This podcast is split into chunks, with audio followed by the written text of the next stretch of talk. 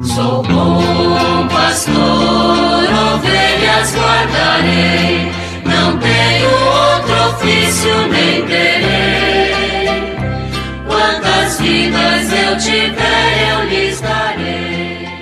Muito bom dia, meus amados filhos e filhas, ouvintes de nossa querida Rádio Olinda. Nesta segunda-feira, dia 5 de dezembro, dentro do advento, esse tempo bonito de preparação né, para o Natal que nos convida à conversão, à mudança de vida, nós vamos dar continuidade ao nosso estudo do Catecismo da Igreja Católica, falando de um tema muito próprio para o advento, oração, oração cristã, na quarta parte do Catecismo e na secção 1, a oração na vida cristã chegamos ao número 2569, que fala sobre a criação como fonte de oração. E diz o catecismo: é sobretudo a partir das realidades da criação que se vive a oração. Os nove primeiros capítulos do Gênesis descrevem essa relação a Deus como oferenda dos primogênitos do rebanho de Abel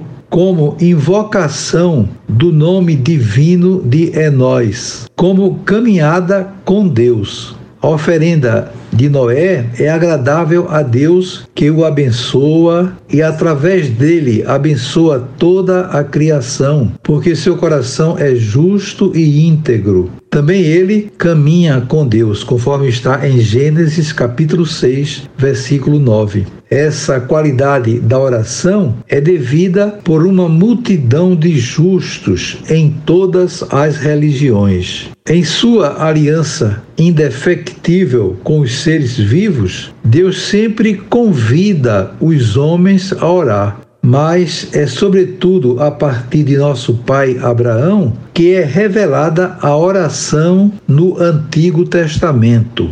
Assim que Deus o chama, Abraão parte, como lhe disse o Senhor, conforme Gênesis 12, 4. O seu coração se mostra submisso à palavra. Ele obedece. A escuta do coração, que se decide segundo Deus, é essencial à oração, às palavras. Lhes são relativas. Mas a oração de Abraão se exprime primeiro por atos. Como homem de silêncio, ele constrói a cada etapa um altar ao Senhor. Somente mais tarde aparece sua primeira oração com palavras, uma queixa velada que lembra a Deus suas promessas que não parecem realizar-se. Desde o começo, aparece assim um dos aspectos do drama da oração, a provação da fé na fidelidade a Deus. Tendo acreditado em Deus, caminhando em Sua presença,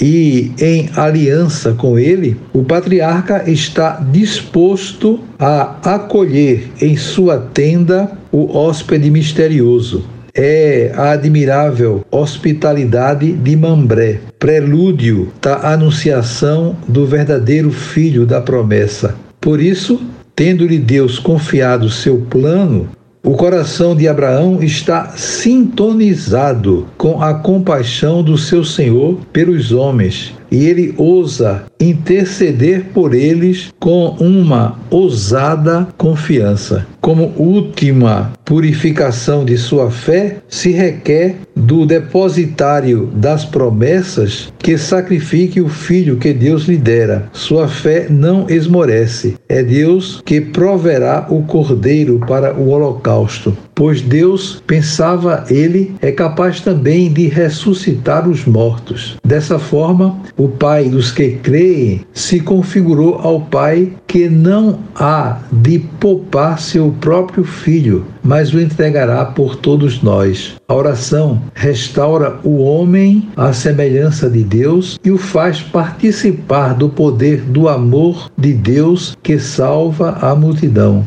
Deus renova sua promessa a Jacó, pai das doze tribos de Israel. Antes de enfrentar seu irmão Esaú. Ele luta uma noite inteira com alguém misterioso que se recusa a revelar-lhe o nome, mas o abençoa antes de o deixar pela aurora. A tradição espiritual da igreja reteve dessa história o símbolo da oração como combate da fé e vitória da perseverança. Desejo a vocês todos um dia maravilhoso. Amanhã, se Deus quiser, voltaremos a nos encontrar e sobre todos vocês venham as bênçãos do Pai, do Filho e do Espírito Santo. Amém.